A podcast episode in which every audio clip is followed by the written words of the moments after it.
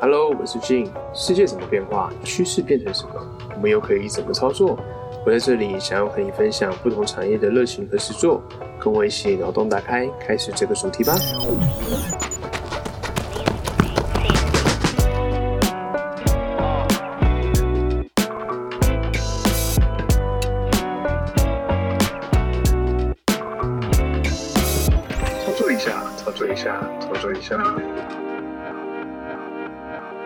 Hello，大家好，我是 Jin，欢迎来到操作一下。今天呢，我们的主题是达人操作。那我们邀请到一位很厉害关于塔罗的占卜师，他叫 Sandy，来跟我们分享一下关于塔罗的一些相关知识，并且呢，他对宠物沟通也很有兴趣，有做相关方面的研究跟学习。那我们一起来欢迎 Sandy 老师。Hello，大家好，我是 Sandy。嗨，Sandy 老师。Hello，对啊，我相信塔罗牌对大家来讲，应该觉得说会有点神秘的色彩，然后很多人都说蛮准的，所以今天特别邀请 Sandy 老师来跟我们分享一下他的相关的一些知识。那想请教一下老师啊，就是塔罗牌它是怎么样的一个历史背景，可以跟大家稍微介绍一下吗？好，其实塔罗最开始它有点像是扑克牌的延伸。最开始它在西方国家，其实它的缘由或是它最初的起点有一点众说纷纭，有人说是印度啊，有人说是欧洲、意大利都有。那它本来有点像是就是大家玩扑克牌的游戏，那后来慢慢发展成占卜的工具，所以其实也有一派是扑克牌占卜。对，然后后来也有人说是变成吉普赛人用的占卜工具。现在比较主流的有韦特塔罗、托特塔罗跟马赛塔罗三个流派比较多人使用。那我自己在使用的是韦特塔罗的系统。那韦特他就是画了一套蛮生活化的塔罗牌，然后它比较像是一些元素啊，然后颜色、数字，还有一些人物的特质，然后还有一些神灵。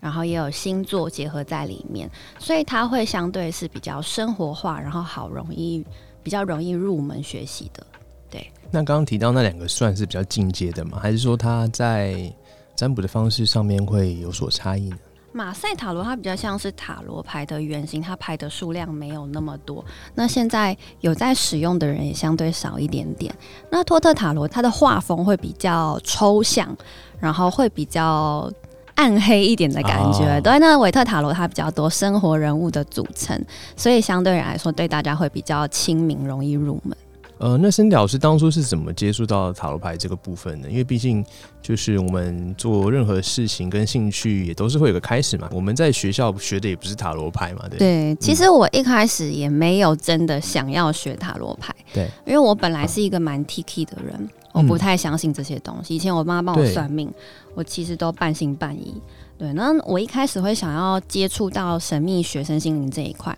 是因为那时候我在之前工作的地方一个民宿，然后有一只猫跑进来，它就住下来了，啊，它叫包子，是我现在养的猫。那因为后来我离开那个工作环境，然后那边的人就比较没有时间好好的照顾它，所以我有想过说，是不是把它接回来跟我一起住？可是因为它毕竟是一只野猫，它就是会一直出门呐、然后每天出去游荡巡田野之后再回来，我就会担心说它好像不知道能不能适应都市的生活，所以我就很想要自己有这个能力去跟它沟通。对，那其实最开始的时候，我会相信这个东西，是因为以前好像是动物星球频道有一个节目，对，它就是有一个国外的动物沟通师，然后他可以看着那个动物或是看照片，他就可以直接跟那个动物沟通。嗯然后我从可能高中的时候就看这个节目，然后我就觉得。我觉得他看起来是真的，对，所以我就相信这件事情。那那时候找了蛮多的老师看一下，我想要找什么样的老师学习。可是当时发现，哇，这个领域实在太广了，水好深，因为它有很多的派系，有一些是比较像灵媒啊、通灵啊，大家会觉得比较灵性或是神秘一点的超自然现，对，超自然的那种路线。那也有比较理性一点的派别。那那时候刚好我想要老师都没有开课，但是发现，哎、这个领域很深哎、那我是不是从相对来说大家比较能接受，或是我自己比较能接受的路线开始着手？那我觉得塔罗牌在台湾其实已经很算蛮主流的一种占卜工具，然后算是大家比较能接受又容易碰到的身心灵领域，所以我就觉得说，那我好像从最容易入门的开始，然后我也比较能说服自己说，哎、我好像真的可以做这个东西。嗯，对，一开始是这样入坑的。就是先从看一些动物星球频道啊，嗯然后接触到小动物开始，就是说，哎、好像接触到一些超自然的现象，那慢慢慢慢去做一些尝试等等的。嗯，对啊，那很多人都会说塔罗牌很准啊，那你觉得说它有没有什么样的机制可以帮助人们指引啊，或者说可以跟大家分享一些它的牌面跟象征性的解读这个部分吗？就是让听众们他们有一些比较好可以做判断的一些理解，这样子。嗯，好，其实塔罗牌也是有分，就是比较直觉派的，啊，或者是比较逻辑派的。那我自己算是偏逻辑派加一点直觉。嗯那直觉派其实就是大家坊间比较容易觉得像是通灵这样子的路线。那他可能只要看一个牌，他就感受到某些东西，他是这样解读的，所以他不用真的理解塔罗牌。有些人是这样。那我自己的路线是，嗯、其实塔罗牌它的原理是心理学家荣格他提出一个叫做集体潜意识的概念。嗯好，那它集体潜意识就是说，我从历史啊流传下来，其实人类集体会有一种共同的意识，譬如说，像是我们会觉得水可能就代表情感，蓝色可能代表冷静。白色代表纯洁，这就是大家会很直觉共同有的一种意识。好那它就是基于这样子的一些概念，然后透过一些图面、颜色、人物的感觉去解读这些东西。那再来是为什么它会准？好，这个就是荣格提出另外一个共识性原理。共识性原理其实说直白一点，就是有点像巧合直觉。就是说，呃，当你突然想到一个人，然后过没多久他就出现了。你有没有？这种经验？或是你可能觉得，哎、电话响了，不知道是谁，可能是我爸打来，对，就是你就会有一个直觉，觉得好像是他，但就是他。嗯那这就是共识性原理，那就是人与人之间我们产生了某种连接。那这个连接其实比较超自然的方式说，它就是直觉。嗯，对，那每个人其实都有这样子的能力。那透过这样子的连接，我跟你产生连接之后，牌卡它有点像是一个语言，有点像是我学英文，那我只是学习塔罗牌的系统，然后我懂得去解读这个东西。所以其实我觉得我们也可以算是读牌师，嗯，就是每个人他会，我们都懂英文，可是每个人讲出来的方式或是他的风格不一样所以也会产生塔罗牌就是占卜师他解读的方式，或是讲出来的东西怎么好像不太一样，但它嗯其实背后通常会是锁着同样的概念。对，我觉得刚刚讲到那个直觉，那个有点像是说，可能现在在想一个人，然后或许之后他就会出现，对对就有点像是说曹操，曹操没到的概念。错，对，对对对。那我觉得这个东西现在的时代有点像是你在讲什么东西，然后你的手机在滑的时候，下次就会出现类似的广告。对，很像它现在都有那个 大数据窃听的推播啦，对 对啊，他那个里面其实都有这样的机制，那它会结合在我们的定位跟生活的方式，或者说你的浏览记录等等的这样的推播。其实我觉得就有点像这样概念，比如说像是一张牌，可能不同的占卜师他可能会有不同的解读，对会不会有点像是心理学？比如说，呃，我看你现在的状况，然后跟你抽到这张牌，然后我去做一些相关的推敲，然后去解释这张牌的意思，会有这样的情况吗？当然也是有，因为像我是逻辑派，我不是真的会通灵的人，嗯。那我不可能一来然后看着你随便抽一张牌，然后就说，哦，你有交往十年的女朋友哈，嗯。啊要结婚了哦，爸妈不同意哈，哎、他爸妈真的很机车哎、嗯那、女朋友是不是现在卡在什么什么地方？没有这么夸张，我还是要知道一个比较基础的脉络。比如说，你跟我讲，哦，我现在有个女朋友，然后我们最近要论及婚嫁，嗯那我准备要去见他的父母，可是我不知道他的父母会不会同意，或是对我有什么想法。类似基于这样的概念，好，我们来看特定的问题，然后可能会有什么样的状况，或是对方有什么想法，或是接下来的发展。嗯。对，要真的通灵的人才有办法什么都不说，然后就一一抽出来，然后就可以讲一大篇故事，没有这么离谱，神奇。这个就是有点需要天赋了。嗯，对对对对对，对，不过我们就是走流派是比较偏逻辑性的啦。当然，刚刚老师分享到，他会有一个基准线在，就是我们要讲一个方向，比如说不是说我坐下来了，好，老师你开始说，那我们开始抽，这样就是还是要有一个基准在嘛。那老师，你觉得说啊，塔罗牌我们目前一些常见的误解可能会有哪一些？比如说，有一些人可能觉得说，我不敢去算塔罗牌，我怕被塔罗牌就是牵着走。那我就是会觉得说，哦，这个东西说怎样就是怎样。比如说，像我之前工作有一个同事，他就比较迷信一点，然后他就去算命。然后呢，他就说，算命师说我这两年都不可以离开这间公司，因为我离开这间公司，下一份也不会更好，所以我就归在这边，对我就上班上班，然后下班做自己的事情。但是他就觉得说，哎，反正算命师说我 这两年也不会什么好的发展，那我就先归着。会有这样的情况吗？真的很多人都是这样，所以我自己的路线是。我比较不会把话说死，当然对有些人来说这样比较不铁口直断，他可能觉得哦这样好像比较不准。可是因为我自己就是那种听了算命师说什么，我会一直放在心上的人。因为曾经在我大概大学的时候，然后我妈就跟我说：“哎，你某一年我去帮你算命，你某一年会遇到就是真命天子这样子。”然后那时候我当时真的交了一个男朋友，然后觉得哎好准哦，好像。就是那个时机点出现了，对。然后可是其实我跟他个性超不合的，嗯。然后可是我跟他在一起四年，然后我就觉得说，每一次真的很想分手的时候，就想到我妈讲的话：“真命天子。”对，再忍忍。老师说这个是真命天子，然后我就跟他耗了四年，然后中间吵了无数次架，然后我就觉得常常觉得这不是我想要的对象，但是。又不相信自己的感觉，因为比较相信老师说的话，然后最后还是分手了。然后我后来就跟我现在的老公结婚，但他不是我当时那个老师说的时间点遇到的人。了解，对，所以后来我就觉得说，哇，一个算命师或者是占卜师讲的话有这么大的力量，可以影响一个人的意志。嗯，但我不想成为这样的人，因为我觉得每一个人的人生，他的决定权应该在自己的手上，而不是。交给一个陌生人，因为对我们来说，占卜师就是陌生人嘛。那我觉得一个人拥有这么大的权利，我们要怎么去影响别人说话，是很重要的事情。对，所以大家常常会觉得说，好像老师讲了什么，你就一定要听，他就一定会是这样。那塔罗牌跟一般的占卜工具比较不一样的是，像八字、紫微斗数这些，可能是命盘类，它比较像是你的。使用手册啊，你生出来有一个蓝图，你可能在某一年容易发生什么事情，哪一年的运势比较好，你的个性是可能是怎么样？那塔罗牌它比较像是我们刚刚讲到潜意识的投射，可是潜意识其实是会一直改变的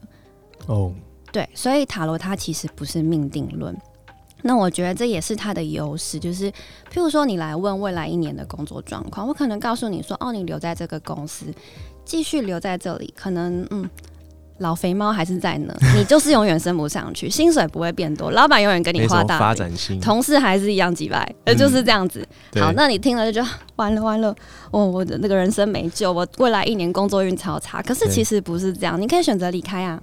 对啊，对，你可以做不一样的选择，你可以改变。那很多人有些占卜师，他可能就跟你说，哦，这工作不好，你离开。可是说真的不好吗？也许这个工作。它可以提供你很稳定的环境，你不用一直学新东西，一直跌倒。可是每个人要的东西不一样，没错。对，所以我会觉得说，呃，到底这个命是怎么样？第一个是我们可以透过塔罗牌去看到大概的发展，可是怎么决定还是在你自己身上。嗯嗯嗯，对。那常见的误解就是。大家会觉得这件事情讲了好像就不能改，可是其实可以改。嗯，你可以决定自己要怎么走。那为什么会有些老师讲的好像你一定得怎么样？我觉得这就有点像是独排师的说话风格。嗯，因为有点像老一派的就会很铁口直断，他看到什么就说是什么。可是这就好像是英文的翻译官，如果今天有一个。啊，我们不要讲翻译官，就只是一个懂英文的人。你听不懂英文，我听得懂英文。然后今天我们有个外国朋友来。然后他就说：“哦，谢谢你这次带我来台北玩。然后虽然天气不是很好，有点可惜，可是我真的觉得你带我去吃的小吃啊，美食都很好吃，我好喜欢。可是那个臭豆腐味道真的太恐怖了，我不敢吃。假如我是这个翻译的人，然后我就说他觉得这次来台北天气不是很好，然后臭豆腐超难吃的，可是他还是谢谢你。可是你听听了一定会觉得，哦，他好像没有很喜欢台北，而且他没有很满意我的导览。可是这是他的原意吗？不是，哎，对。”他只翻译了他想讲的东西，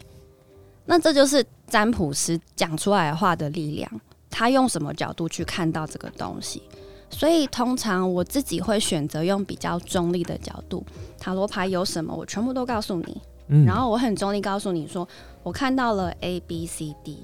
可是你在意什么？你在意 A 跟 B 吗？也许他比较在意 D 跟 C，对。那可是有缺点的同时也有优点，有些人只会告诉你缺点，有些人只会告诉你优点。对，那我会选择都告诉你，然后让你自己去选择你想要什么东西，因为很多人其实只想要听最好的，可是世界上不存在这种东西呀、他我们看到的是一个状态、一个状况，可是真正的状况，我们生活的日常不可能什么都是好的或什么都是坏的，一体两面。嗯对啊，但是你能不能去看到，然后去接受这个事实是最困难的。对，因为我相信很多人能找老师算的时候，可能就是心里就会有一个想要听到的答案，对，然后他们会希望老师讲的也是他们认同的，对他想要听到一个百分之百，就你告诉我哪一个是最好的选择。对，嗯我相信这个部分看他的表情或什么都可以看得出来，这是他想要听的答案，或者说他其实知道这样的方向其实不是很好，可是他就是希望老师认同他另外一个方向这样子。或者是说，你跟他说，可能一个八十趴好，一个六十趴好，他就会想要听一个一百趴好的。就是嗯可是这两个都有二十趴跟四十趴的缺点，对不好意思，没有一百趴完美的工作存在。对啊，对啊，嗯可是大部分人想要听的是这个。是啊，我觉得工作就是这样子，没有工作是为了你量身定做设计的，嗯毕竟你也不是当老板嘛。对啊，对对啊，但是就是说，我们如何在自己的工作上面做一些取舍，比如说嗯。这份工作可能它的前景是好的，可是它嗯。可能离你家里比较远，那或者说它可能工作是比较轻松的，可是薪水相对就比较低，就是我们要去从中做取舍啦。我相信没有一份工作是很轻松的，一定都有它辛苦的地方，那就是像刚老师说的，不管是什么工作，它都有一个适合你的趴数，那我们就是可以从中去取舍嘛。那我们也不是说这个公司就是要跟着我们一辈子的。如果我们觉得不喜欢，我们一样可以去转换跑道去做尝试跟挑战。对，其实我觉得真的不用被算命师或占卜师的话给绑架，因为其实人都会有一个自己想要去的方向，很多时候会来找占卜师，就是因为自己做不了决定。我为什么做不了决定？因为你不愿意对自己负责啊。嗯我如果自己做了这个决定，最后结果是我不喜欢的，那就是我做错选择了。嗯，可是如果我问了占卜师，我问了算命师，他跟我说做 A 比你去 A 公司比较好哦，我去了不喜欢，就是说都是那个算命师讲的不准，哎他害我来这里。可是那不是你自己要负责的事情，你会这样觉得，嗯所以大部分人会很轻易的把自己生命的决定权交给别人。你想要别人帮你做决定，告诉你什么是最好的。可是就像你说的，哦，我同事说什么，呃，待在这里就好啦，什么？可是你当当当下如果觉得自己没有成长，那都是很真实的事情。是啊，是啊对啊，嗯，对，我觉得这个部分分享的蛮好的，就是很多人都会还想要在做这些重要抉择的时候，反而嗯会问一些陌生人，但是嗯最了解的其实是自己。我觉得说做决定之后，你要去为了你的做完的决定去承担一些后果。嗯，对，我们在我们可以接受的最差的这个情况下，我们去做抉择，就觉得说，哦，反正这个最差就是这样。那如果你可以接受的话，那我们就去做这样的决定。没错要，先做好这样的评估啊。对对对，对啊，不然的话就是打开 A P P，然后有个小决定就按一下，然后看哪个是哪个，啊对呀、这样比较直接啊，就不用想那么久。反正两个都是你在犹豫很久的，那不如就是交给占卜老师要花钱，那你不如就只按一下，不然就其实就跟宝贝一样啊，对啊大家去宝贝就想要看哪个比较好，可是有时候你。譬如说你抽两个工作，然后你宝贝玩抽完签，觉得哎、A 工作比较好，可是我还是比较想去 B 工作，怎么办？啊可是 B 工作那个抽那个抽签出来说不好，那就不敢面对这个不好的决定啊。没错，没错，对啊，就会陷入这样的状态。所以刚才问老师一个问题，是不是很多人都是想要听他想要听的答案，只是要人家去背书这样子？对对对对，对啊。那老师在做占卜的过程中啊，有没有一些比较有趣的一些故事啊，或是经验分享可以分享给听众们？其实大部分会来的人，可能情绪啊，或是自己的生活状态都没有到真的很好啊，所以才会哦寻求一些占卜工具的帮助。那如果要说比较有趣的是，因为我在帮别人算流年，有点像是看啊、呃可能今年大致上哦、你各方面的运势会如何。那我有一个朋友，他就固定每半年就会来找我看一次。嗯有一次我就帮他看了亲子运，然后那时候有一个稳定交往的男朋友，嗯然后在一起很久了，可是短期内还没有打算要结婚或者是要生小孩，因为他觉得自己的事业还在转换中，还在就是想要往上找自己的道路，还没有很稳定。然后所以他其实那时候主要要问工作，嗯但我看到他的亲子如果说你们要生小孩的话，嗯，这个可能要注意一下，要。穿雨衣哦，啊，不然有点危险哦，很容易擦枪走火哦、嗯他说：“哈，真的假的？我现在没有生小孩，好好好。”嗯然后结果过了半年之后，就看到她怀孕了，还不到半年，反正就是已经要生了。他就说：“哎、我跟你讲，你真的讲的超准的，我就不小心就怀孕了。然后她现在人生大路大乱，就突然当妈了。嗯对，但就是我觉得也没有不好，对但是就是不一样的选择。可是就是他会看到那个状态，那我能做的就是提醒你说，你要记得做好防护措施哦。嗯对，但他确实就是可能没有那么乖，所以还是这样发生了。对，对但但我前面有讲，它不是命定论，所以你也可以，因为我真的不想要小孩，所以特别加强做好防护，那这件事情可能就不会发生。就是提供一个依照我们一些比较理性的判断，给他一个相关的建议啦。但是这个东西真没有一定，就是提供人家参考这样子。嗯，然后我觉得有时候会看到很多别人的秘密，或者是呃自己舒适圈外的生活样貌。譬如说，呃，我们一定会遇到一些各行感情各业的，嗯，感情很复杂的纠葛，譬如说第三者，哦有时候可能是当事人自己出轨。啊，嗯或者是他是第三者来问。那一开始我原本算是一个正义感蛮重的人，可是我后来发现我要做这个工作，其实我不能有带有这么多个人立场跟批判性的视角，哦，所以我后来有点调整自己的状态，就是你是什么样的角色，你有什么样的课题，好，那都是你的事情、你的选择、你的体验。那我后来调试说，每个人来这个世界上，他做不同的选择，有他的体验。他今天出轨了，他要去承担他背后要承担的东西，但那不是我要承担的东西，所以我不需要去批判他。他今天可能做了这个决定，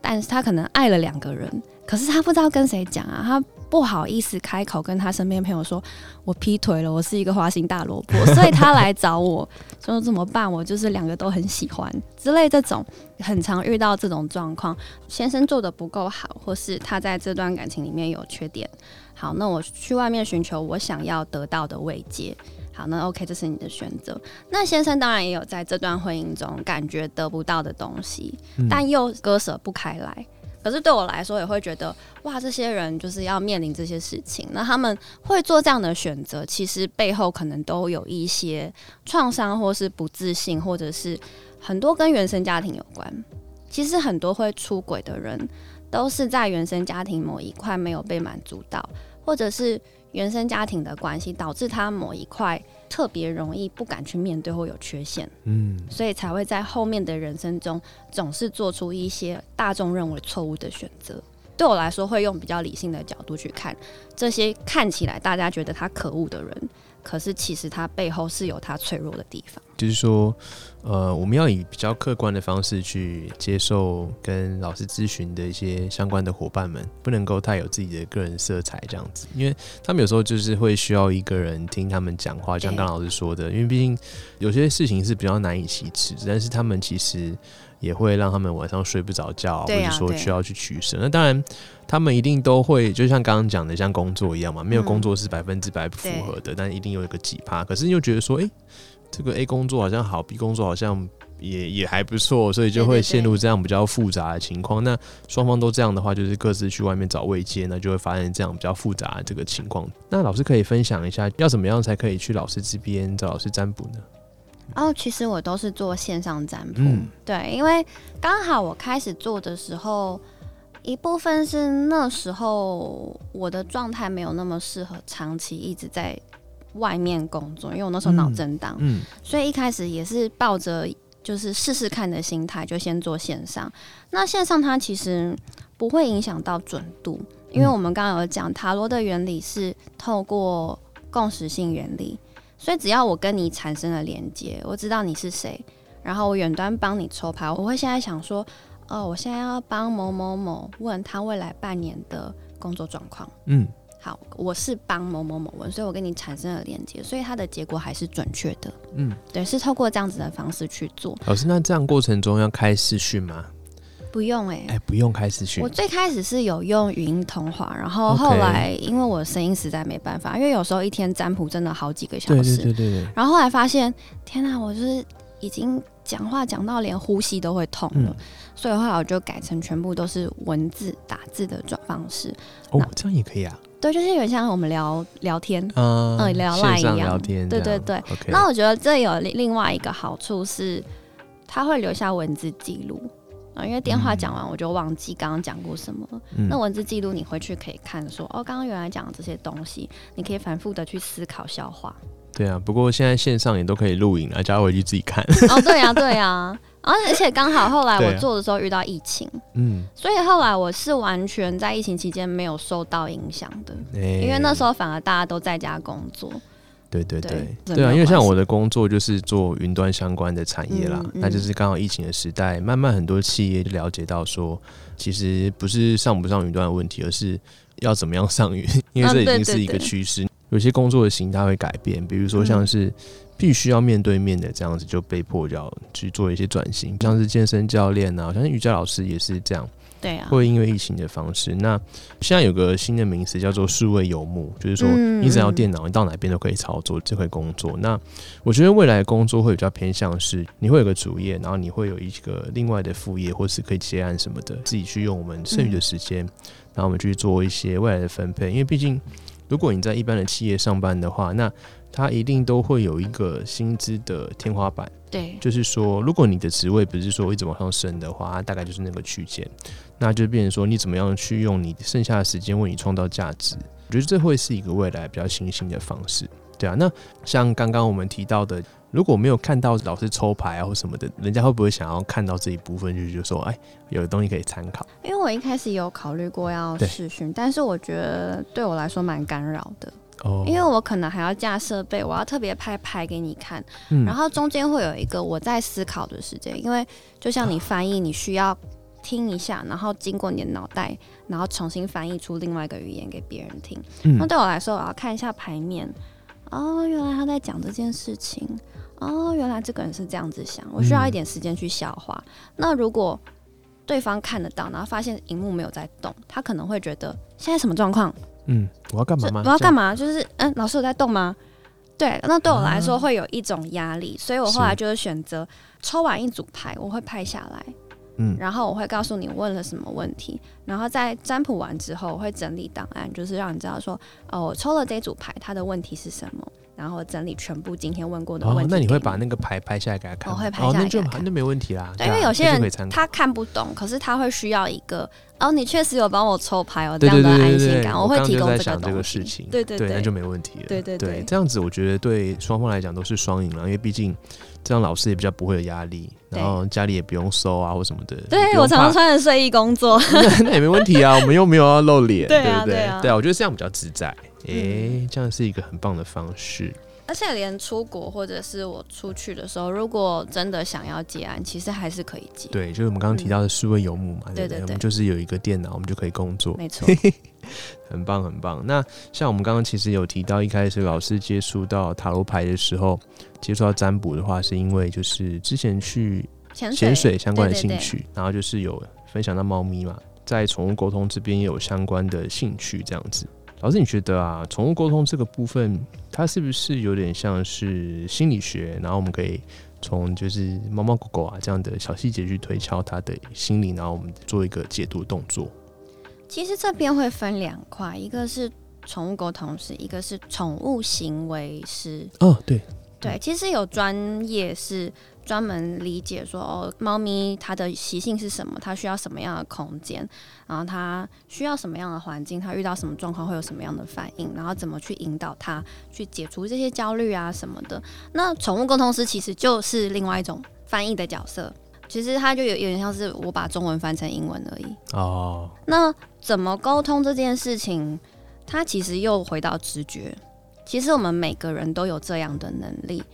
就像我们刚刚讲的，说曹操，曹操到，其实那就是你的直觉能力，嗯你跟某个人产生连接。那动物沟通只是我跟这只猫、这只狗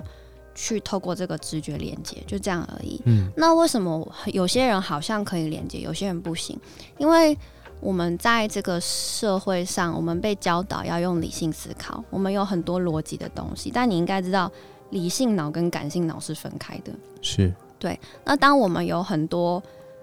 就是学习的知识啊，或者是理性的判断告诉我们应该要这样做，或是这不符合常态，你就很容易压抑掉自己的直觉。嗯所以很多时候其实我们有直觉，可是我们不理会它。我不知道你有没有过经验，有些人会觉得自己第六感很准，或是说我突然觉得我好像应该做这个决定，有一个声音告诉你应该要这样做。就觉得应该要这样。对，那个就是你的直觉。可是大部分人会觉得，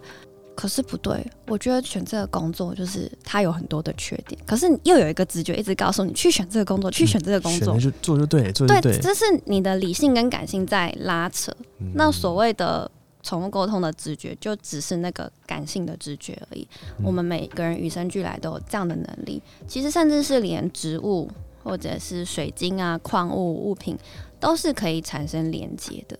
有一些人感知力比较强，就会有点像是天生通灵的人，我们所谓的灵媒，他很容易不小心就体质敏感感觉到了。那其他人就是我们正常的麻瓜们要学习，其实唯一需要做就只是静下心，然后试着去不用逻辑去判断，然后感受到你接收到的任何讯息，然后去相信它，其实就这样而已。有点像偏直觉，然后我们跟动物之间的一个连接这样子。嗯，每个人的感受不一样，他通常会透过五感，就有些人是看到画面，可能是看到猫猫的视角，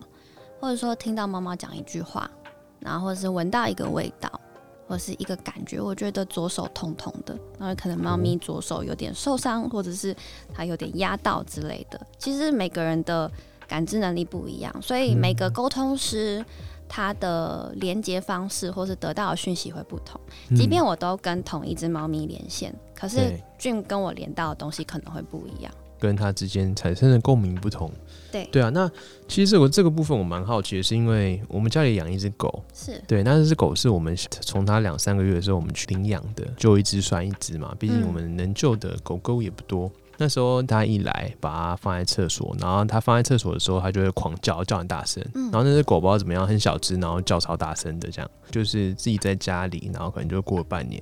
然后突然呢，他后来就不能自己在家里面，那我们就去问那个当初我们去帮他结扎的那个医生，然后医生就说他已经认定你们了，所以他想要跟着你们这样子，所以后续呢就变成说他变成一只无法自己在家的狗狗。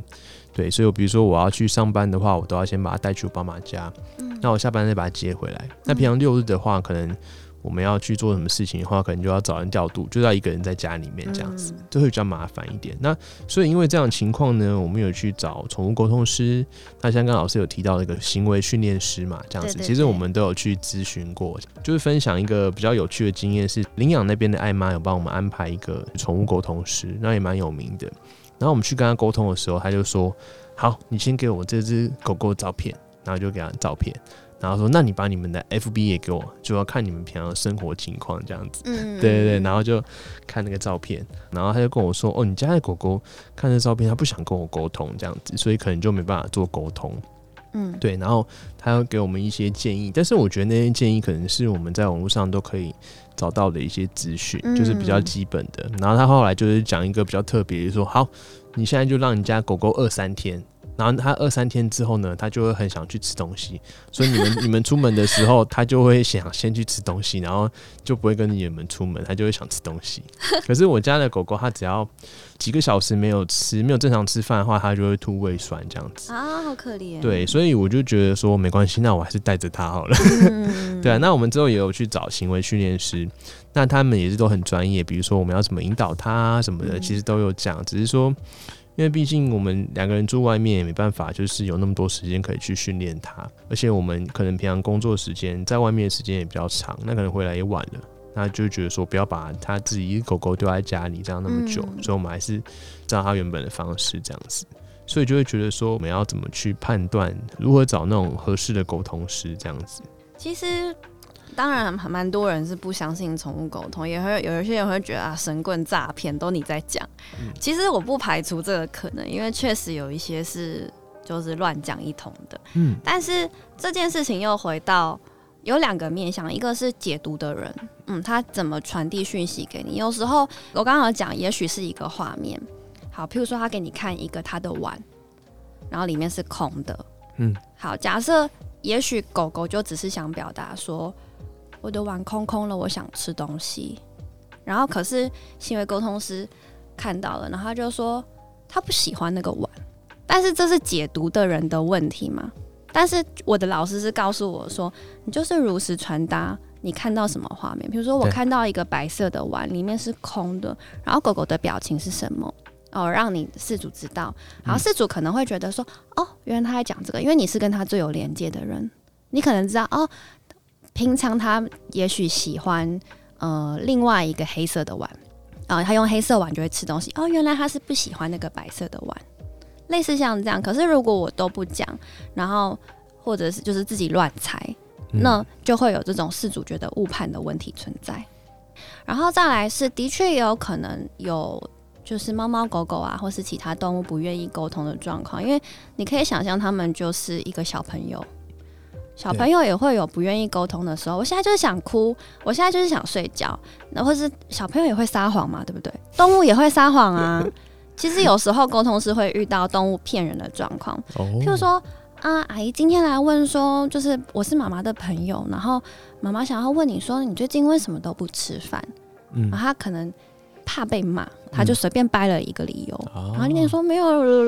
然后妈妈觉得说怎么可能？你乱讲才不是这样，平常不是这样，那有可能是他撒谎啊，不是沟通是不准。对对，或者是他不认识你，然后小朋友也有分害羞跟外向的嘛。刚好你们家的动物小朋友比较害羞，他发现有一个陌生人跟他连线，你是谁？我不知道你是谁，我为什么要跟你讲话？我不想跟你讲话，甚至他一句话都不讲。那所以确实，你的沟通是说他不想跟我讲话，这是有可能的事情。嗯，对。然后再来是视角的不同，小朋友的视角、动物的视角跟我们大人的视角不一样嘛。有时候我看到他，我用这个高的角度看，可是动物的视角是低的，它都趴在地上。有时候我们看到的画面不一样，或者是有可能它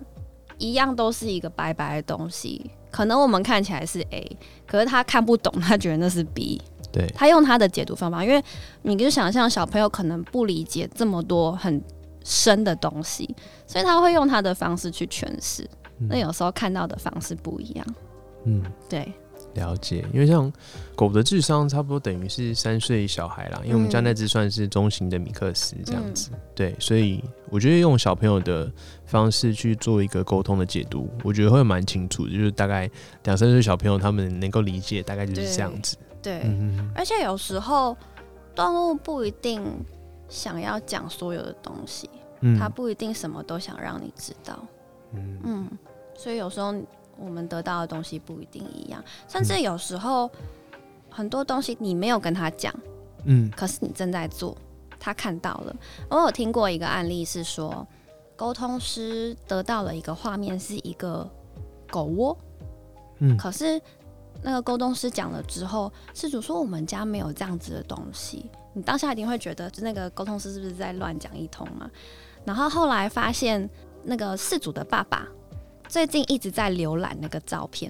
他想要买一个这样的狗窝，然后狗狗看到了，觉得好喜欢，我想要那个狗窝，想要那个狗 窝，所以他给沟通师看了那个照片，嗯，就是表示说买这个给我，我想要，我想要。可是跟沟通师接洽那个事主，他不知道这件事情，嗯，所以你当下一定会觉得，哦，这可能是假的，他乱讲一通，我根本没有这种东西。但确实可能是发生的。有时候听到一些案例，就是他可以知道一些事主在访谈当中没有提到的事情，那是因为他跟狗狗连接的时候，他看到这个画面，有时候会产生一些比较奇特的部分。对对对，这样还蛮有趣的。对，所以就是跟听众们分享，狗龙师他其实也是用比较直觉的方式来跟大家做一个分享。那有时候并不一定是说沟通师讲的，那就是跟你想象中很不一样，那就完全就是因为他可能不会讲或什么的。那就像我们刚刚提到，可能每一件事情诶东西每个人解读不一样，对，所以这时候呢，公司用他的直觉来做一些相关的解读。好，那我们今天也分享蛮多，就是包含塔罗牌啊，还有就是宠物沟通的部分。那本身森迪老师呢，他也是一位空中瑜伽老师，他嗯在 IG 上也有很多美美的照片这样子。那有兴趣的话，我们其实也可以去找森迪老师学空中瑜伽，他非常多才多艺哦。最后呢，有没有想跟听众们分享，一句自己最喜欢的话？最喜欢的话应该是所有的安排都是最好的安排，因为我觉得我刚刚有提到，大部分的人其实不相信自己，或者是不相信自己的决定。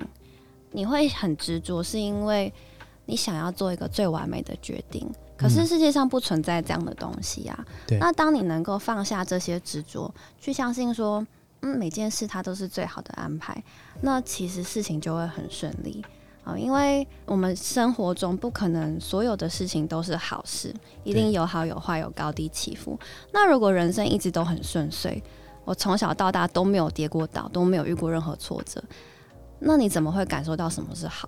你人生一直都在高光时期，你不对比，那你没有对比，你不会觉得这是真的好。所以我后来发现，我以前人生有一些没有很顺遂的地方，可是它好像都是为了让我学习某些事情，或是经过某些体验，知道我自己更想要什么。然后我觉得这些东西当下可能都不觉得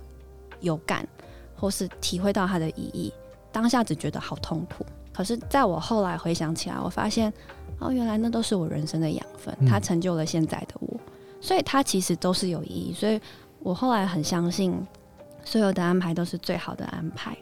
就算它是你当下觉得不好的，可是它一定有它的价值。试着去相信，所有的事情都是最好的。这句话我蛮认同的。其实我们很多人都会觉得说，好，比如说啊，什么回到每一期之前什么大乐透嘛，嗯那么回到那个时间点，我们就买哪个，那我们就可以怎么样嗯怎么样。那我们就是回到比特币还没有兴起的时代，嗯我们去做投资，那就可以怎么样怎么样。可是呢，你在那个时空背景下，就算你有那样的钱，你也不一定会。就是你不知道后面发生的事，你根本就不可能去投。我们所有做的选择，一定都是在当下自己评估是最好的选择，所有的安排都是最好的安排我。觉得就是相信自己多一点。我很喜欢跟我的个案举一个例子，就是当他们做决定，然后会很想要做最好的决定的时候，嗯或者是很后悔当初没有做什么决定，或者很怕做错决定的时候，我都会跟他们讲说：那如果可以回到过去，对，那我们是不是都可以在高中这三年，先知道我考不考得上台大，再决定我要不要努力念书？那如果可以那么轻松，我努力的意义在哪里？我就不用那么认真啦。如果早知道注定我就是考不上台大，那我干嘛那么认真念书？那其他人努力干嘛？每个人如果都这么轻松，努力的过程就没有意义了。可是人生之所以有意义，就是因为过程，我们每个人体验不一样。我可能经历了这些，我可能不够努力，所以我考不上台大；我可能资质不够好，所以我考不上台大。可是考不上台大要怎么样？也许我去别的学校，我我交到了一群很好的朋友，或是也许这不是我原本最想要的，可是我得到了不一样，然后很特别的属于我的经历，然后它也许在我人生中会有更好的养分。嗯，对我们没有办法什么事情都做到最完美，可是如果一定要掌握到最好，先知道结果，然后再回头去决定我要不要做这件事情，我要付出多少努力，那人生就会变得没有意义。因为我就直接到我八十岁，然后觉得哦，我这这一生过得很完美，可是人生就是每一年都有不一样的经历才变得精彩。对，就有点像是《命运好好玩》那个电影里面，他后来不是快转了嘛？可是他就后来就后悔了，就是嗯他达成那个目标，可是他失去了过程。对，对啊，那这也让我想到一部电影，它叫《蝴蝶效应》，不知道老师有没有印象？对，就是以前的那，因为它可以有一个时光倒转的一个功能性，只是他没有办法决定说每件事情都是好的。对对，那他为那时候为了要救他喜欢的女生，他就是回到不同的时期，然后去做不同的改变这个时期的一个方式。可是呢，最后结果呢也都不是很好。对 最后他就回到最一开始认识那个女生的时候，然后就是做他讨厌的事，然后他们就没有认识。那这反而才是最好的安排。所以我是觉得说，在我们人生中呢，我们永远无法预期我们未来会发生什么事情，但是我们能做的就可以珍惜当下，我们去把现在的状况呢，就是把它做到最好，然后相信自己的选择。对那就如同老师刚刚分享的这些，对啊，这句话我也蛮喜欢的，就是好好操作，一切都是最好的安排。好，那我们今天非常谢谢森李老师跟我们分享这么多，这期的操作一下就录到这边，谢谢大家。谢谢大家。